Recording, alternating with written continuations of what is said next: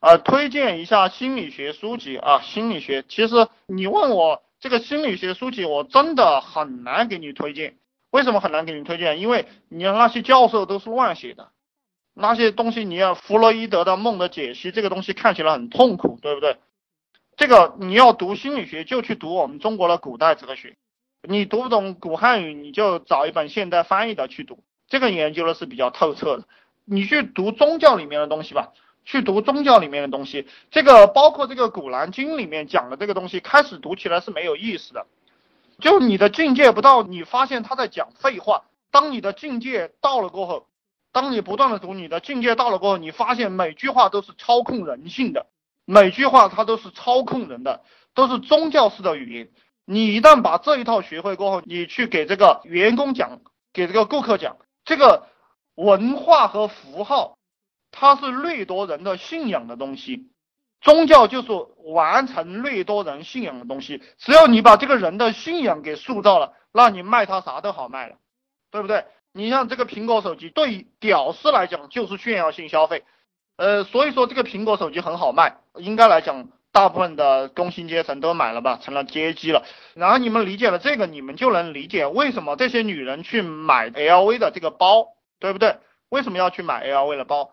这其实也是一个塑造，一个信仰的改造。他认为他买了这个包过后，他就成了有钱人了。他是一个成功的标志，它是一个符号。呃，如果买了这个 LV 的包，如果把它塑造成一个傻逼或者一个屌丝，其实这个跟卖方便面是一样的。那么他就一定不会去买这个包了，明白了吧？就是这样一回事。其实销售是靠推理的，推理出来过后卖感觉啊，这个话又有一点复杂了哈。我不知道你能不能够听得懂。销售是靠推理，然后卖感觉，感觉反正就是刚柔相济吧，刚柔相济的一个东西啊。这个有个家伙讲没声音啊，兄弟们，你们能能听到吧？能听到到了打个一吧。哦，好，能听到。有个家伙讲没声音，大哥不要踢我行吗？我是群里人啊，你是群里人就不踢你哈。呃，你说一下，老大陈安之是靠什么成为亿万富翁的啊？陈安之到底现在是不是亿万富翁我都不知道，呃，但他那个很赚钱我是知道的。呃，陈安之那个亿万富翁是包装出来的，他不是亿万富翁，他没有赚到一个亿。这个租一个什么劳斯莱斯，租一个跑车开一开就是亿万富翁了，靠卖梦想。马云同志也是靠卖梦，对不对？我们伟大的某某某也是靠卖梦。这个东西其实我给你们讲了很多了，就包括这些每一个国家这些牛逼的人，这些领导人他都是卖梦的。太平天国我最喜欢讲的，人人有饭吃，人人有衣穿，人人有田耕，对不对？我再给你们一句口号啊，这句口号我本来不想讲的，打进延安城，人人一个女学生。